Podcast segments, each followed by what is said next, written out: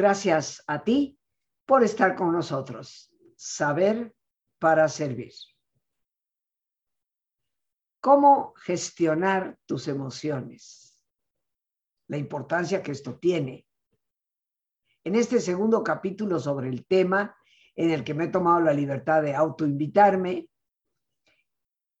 y en el que hemos recorrido ya cierto trayecto el pasado lunes recordando que el saber canalizar, manejar nuestras emociones nos ayuda a conocernos mejor, nos ayuda a tomar mejores decisiones, nos ayuda indiscutiblemente a mejorar nuestro rendimiento en el trabajo y en la productividad, nos ayuda de manera muy importante a reducir y protegernos el estrés también reducir y protegernos de la ansiedad y de las tristezas extremas que con facilidad pueden llevarnos a depresiones.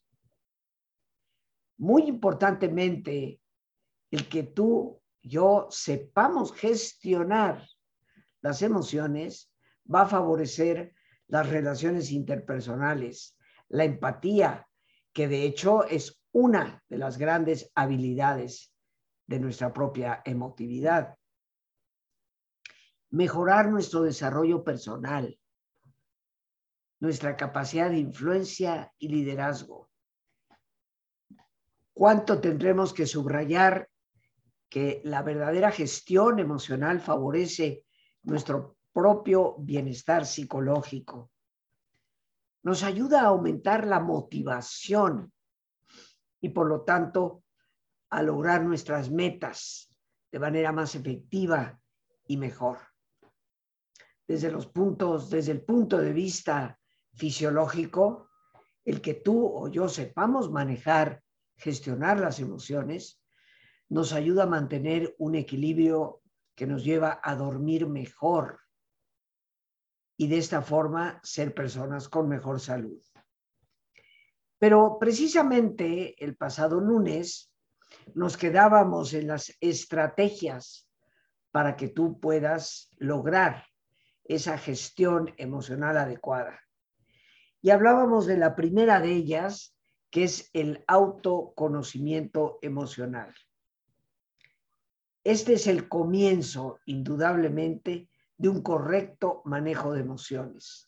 Explicábamos que aunque nos parezca que todos sabemos qué es lo que estamos sintiendo, la realidad es que las emociones se encubren unas a otras y que a veces la emoción primaria, que es la original, se ve encubierta por una secundaria y hasta terciaria. Pero, ¿por qué es tan importante esta primera estrategia de detenerte y antes de manifestar la emoción, poder reconocer el instante en que esa emoción se encendió, para que puedas ubicar perfectamente bien ¿Cuál es la emoción primaria?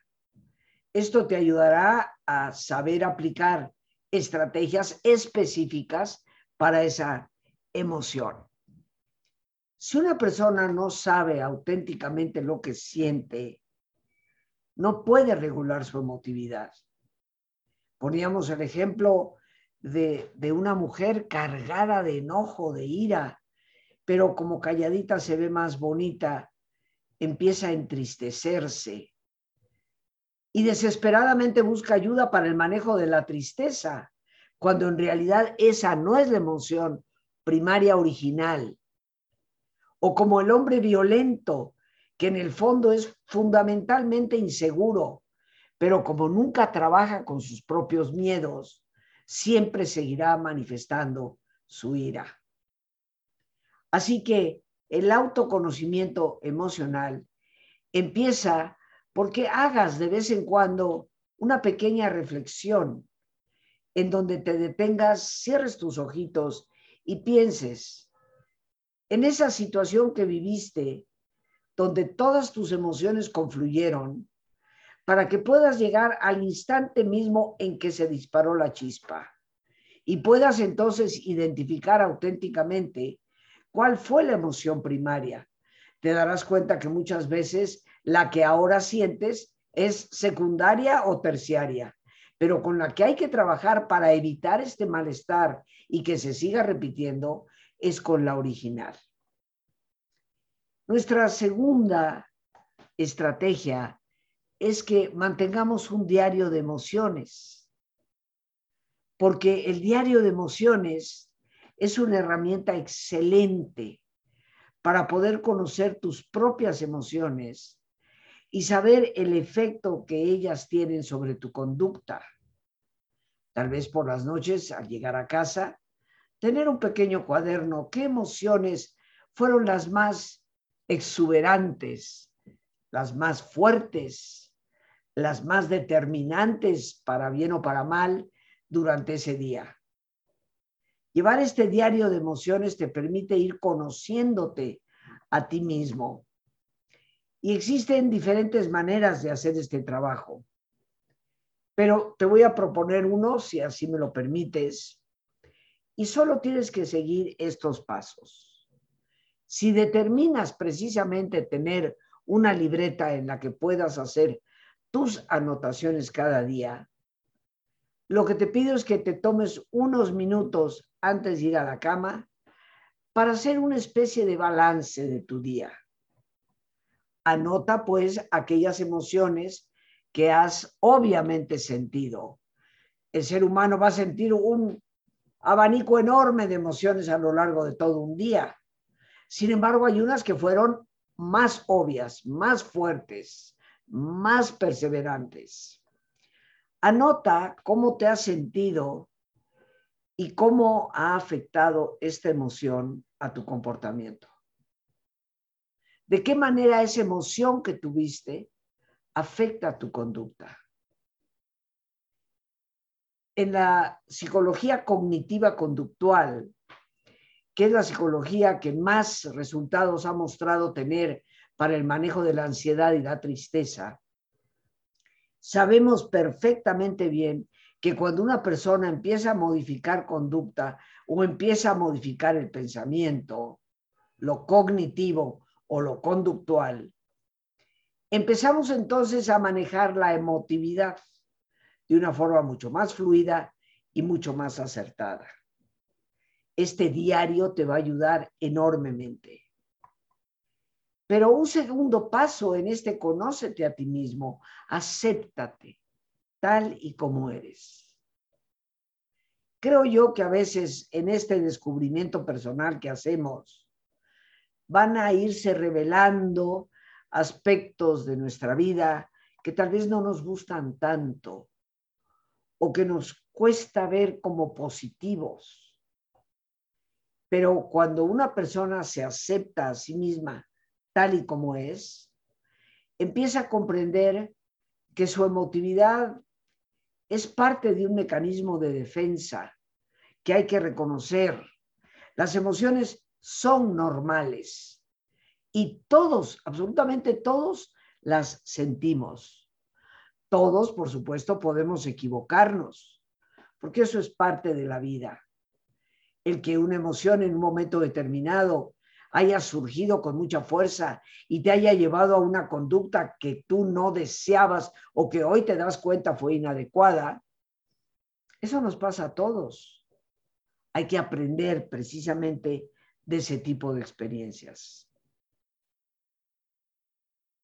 En este proceso de manejo emocional, enfócate en los pensamientos positivos y no les des protagonismo a los negativos, porque una enorme cantidad de explosiones emocionales no se deben necesariamente a algo que recién está ocurriendo, sino a ese rumiar en el interior aspectos negativos en relación a una interacción personal con otra persona, en relación a un trabajo, en relación a X situación que puede ser a veces cotidiana en el hogar o en nuestro sitio donde laboramos.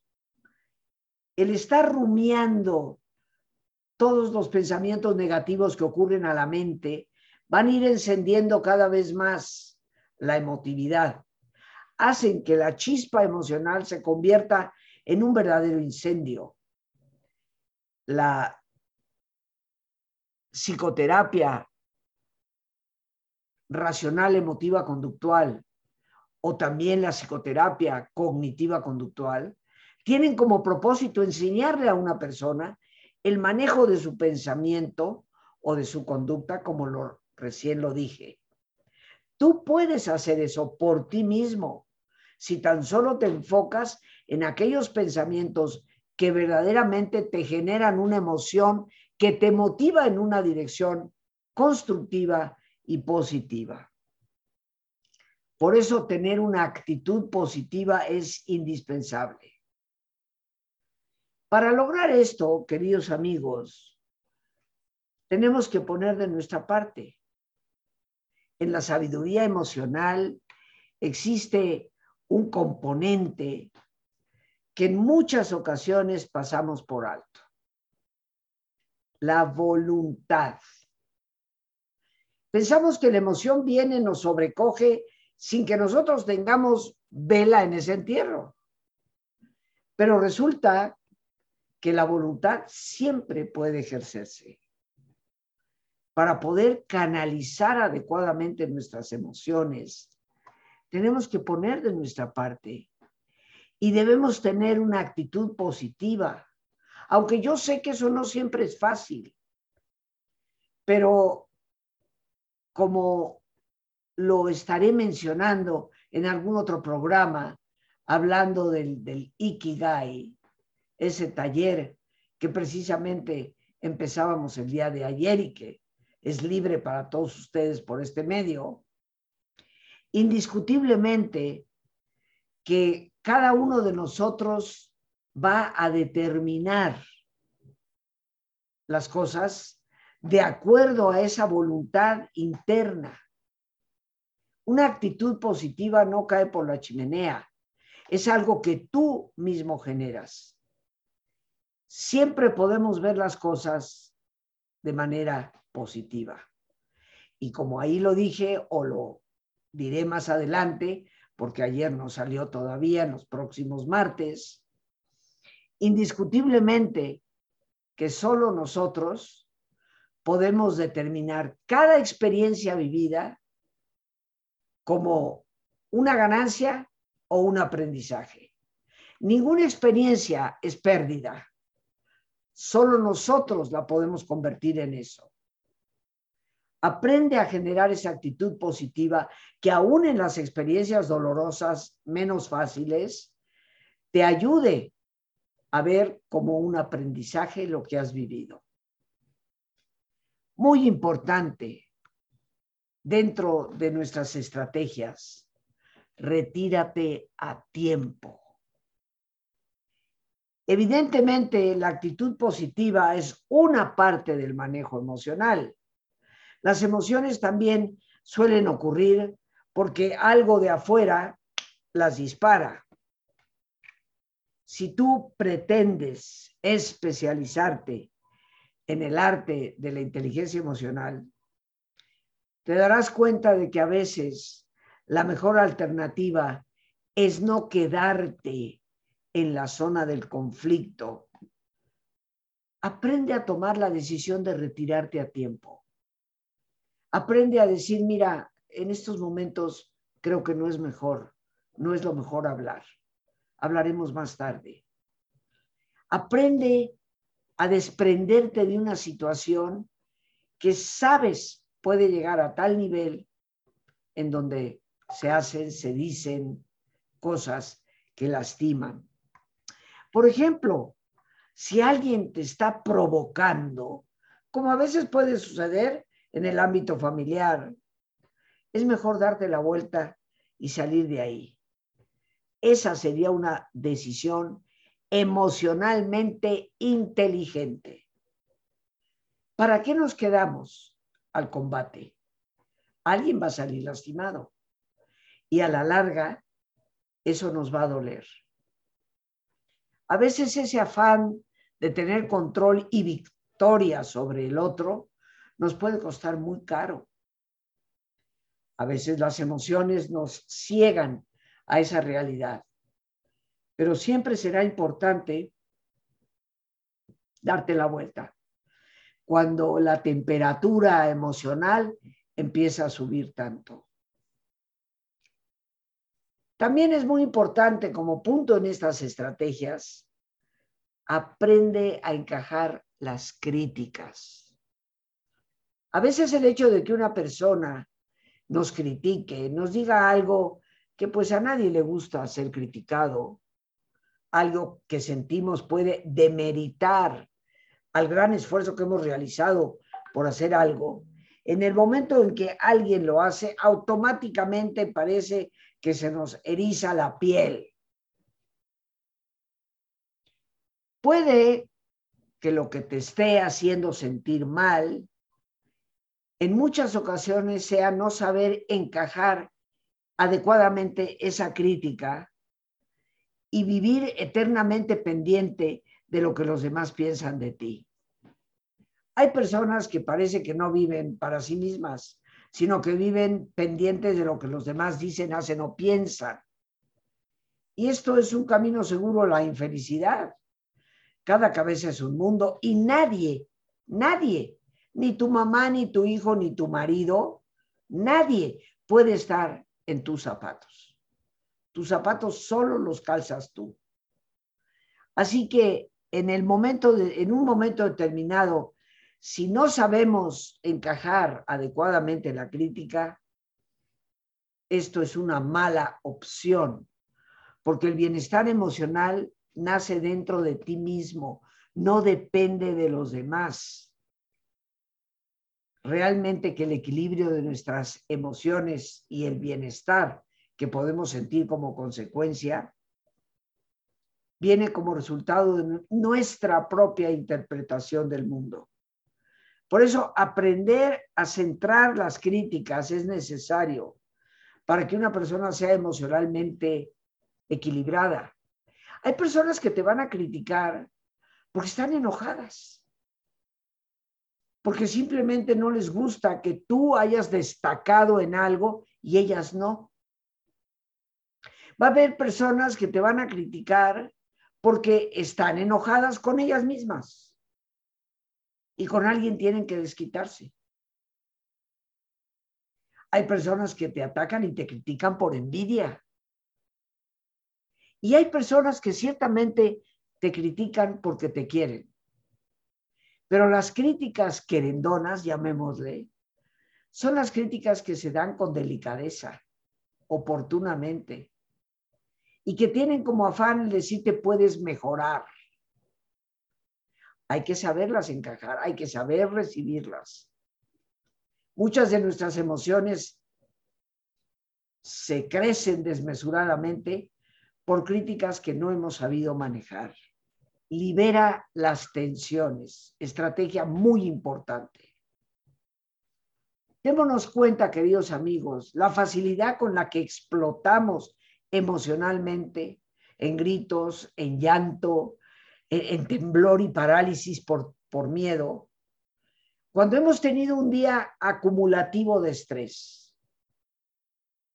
como la persona que sale a trabajar ha tenido problemas constantes en el trabajo durante el día, llega a casa y si el niño o la niña le dicen, pues fíjate papá, que rompí mi juguete, bueno, los gritos pueden hacer que el techo caiga es como la gota que derramó el vaso. Pero cuando la persona ha sabido relajarse periódicamente, ha sabido liberar sus tensiones, haciendo ejercicio físico inclusive, cuando el niño le dice semejante cosa, en vez de estallar, el padre o la madre preguntan, a ver, ¿qué fue lo que pasó? Y entran en un franco diálogo. El ejercicio físico es una estupenda manera de liberar parte de las neurohormonas que el estrés te provee. Hay que hacerlo. Si quieres estar más calmado, precisamente el ejercicio físico te puede ayudar. Ni qué decir de la relajación, a la que vamos precisamente en estos momentos. Así que te voy a pedir que te pongas cómodo y si te es posible hacer el alto completo, el alto total, qué mejor que cerrar tus ojos. Y en una posición cómoda con tus ojos cerrados, toma conciencia de tu respiración, del entrar y el salir del aire en tu cuerpo. E imagina cómo al inhalar, así como llevas oxígeno a todas tus células, inhalas también serenidad para tu mente. Al exhalar, así como tu cuerpo se libera de toxinas, imagina cómo en ese aire que sale, también te liberas de todas las presiones y todas las tensiones. Respira profundamente.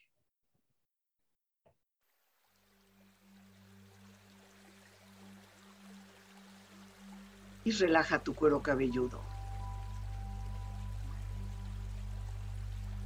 Todos los músculos que cubren tu cabeza.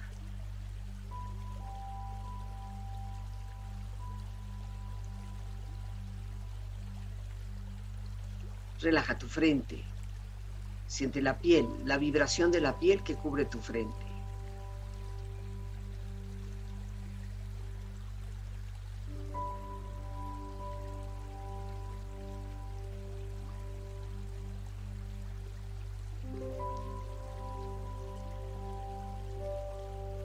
Relaja tus párpados, los tejidos que rodean tus ojos.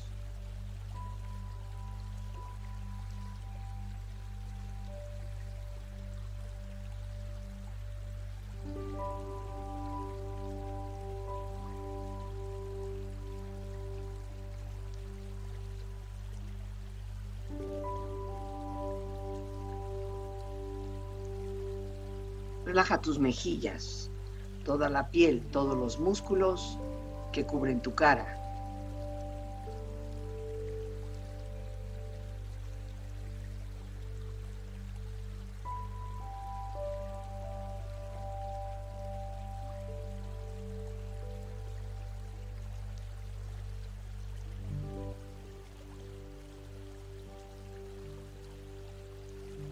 Relaja tu cuello y tu garganta. Siente su flexibilidad, equilibrio, balance.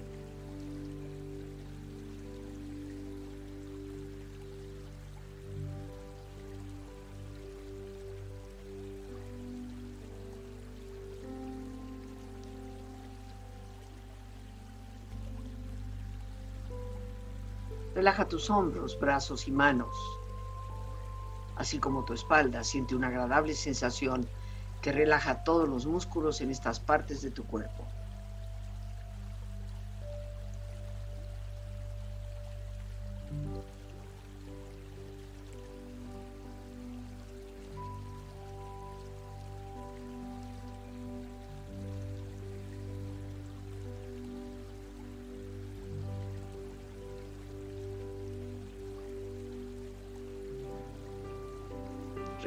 Pecho exterior e interiormente, relajando todos los músculos, imaginando a todos tus órganos internos funcionar rítmica y saludablemente.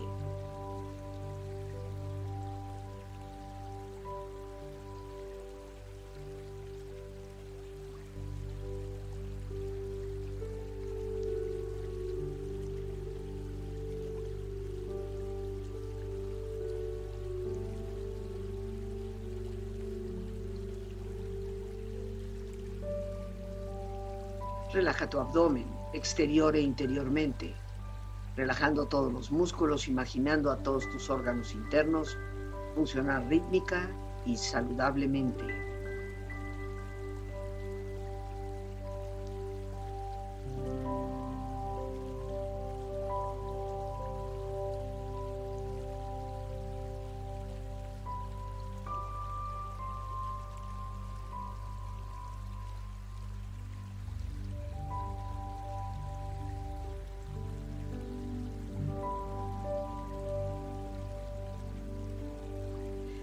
tus muslos, tus rodillas, siente la piel, la vibración de la piel que cubre estas partes de tu cuerpo.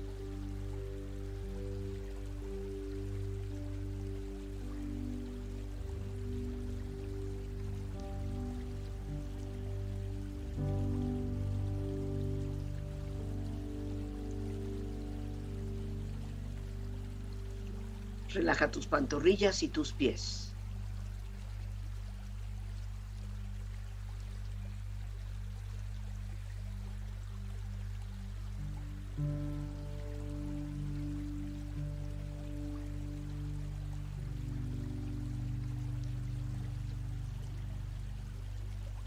Tu cuerpo profundamente relajado, proyecta en tu mente la imagen de un lugar ideal para el descanso. Imagina los colores, los sonidos, los aromas. Es una escena de belleza y paz. Siente estar ahí.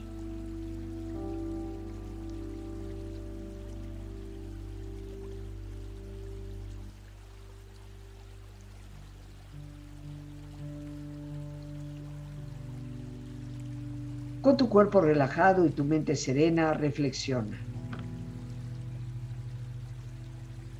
No somos responsables de las emociones, pero sí de lo que hacemos con las emociones.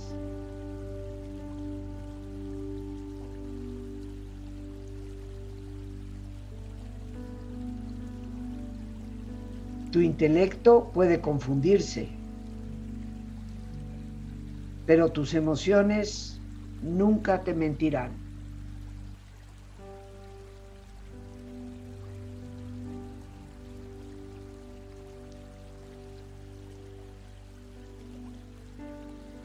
Nunca dejes que tus emociones gobiernen, pero siempre déjalas testificar.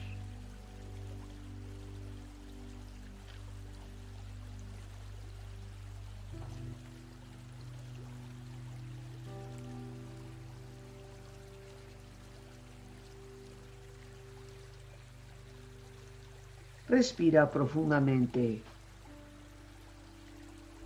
relájate bien.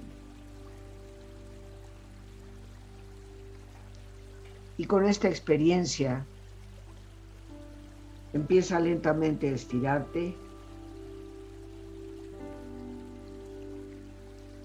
Brazos, manos, piernas y pies.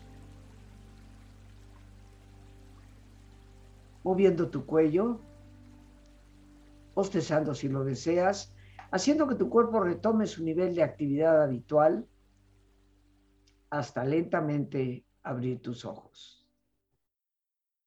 Ojos abiertos, bien despierto, muy a gusto, bien descansado y en perfecto estado de salud, sintiéndote mejor que antes.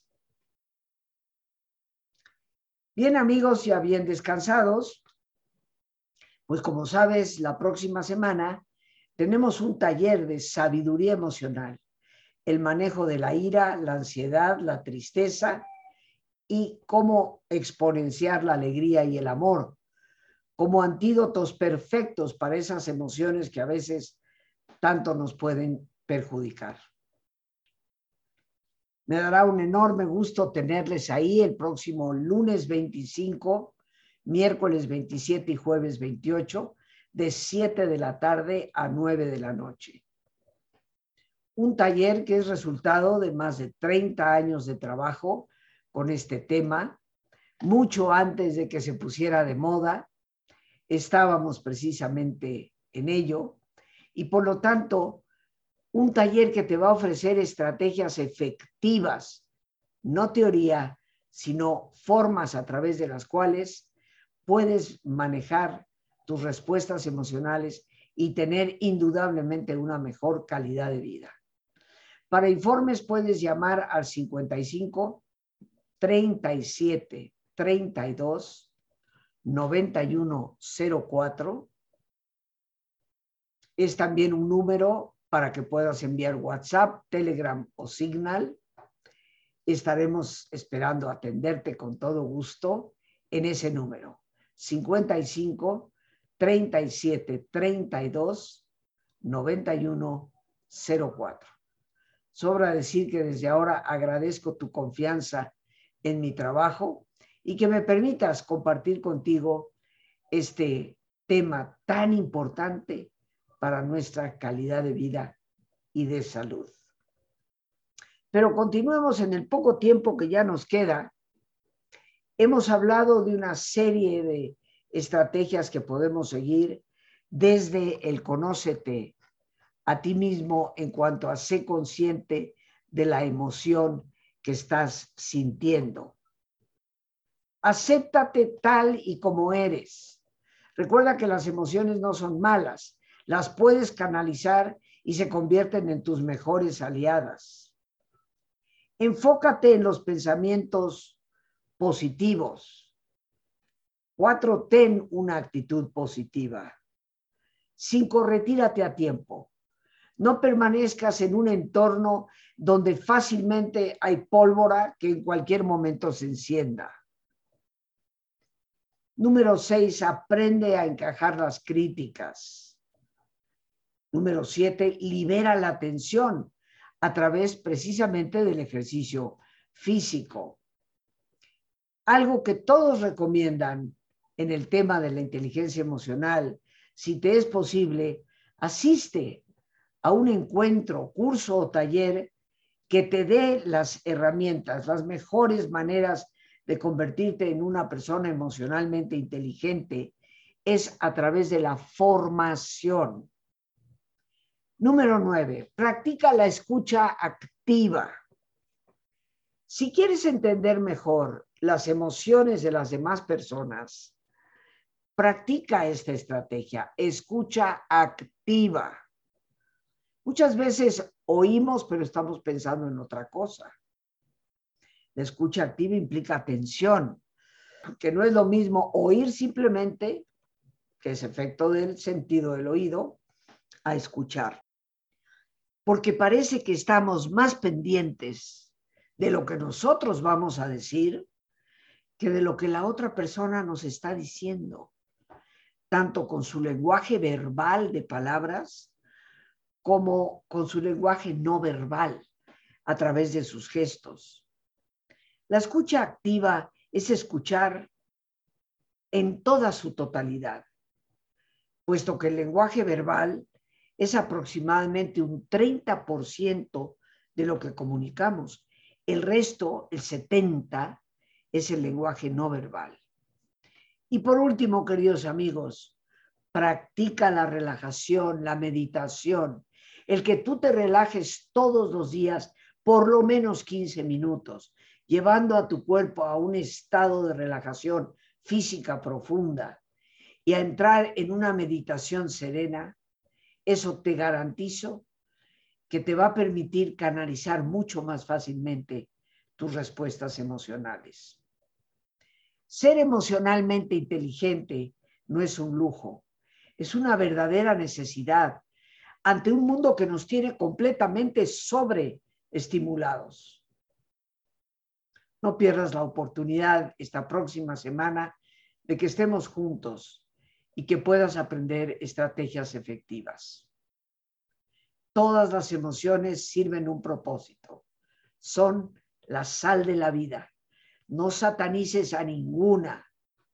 Penetra en su razón de ser y tu vida tendrá definitivamente un mayor brillo.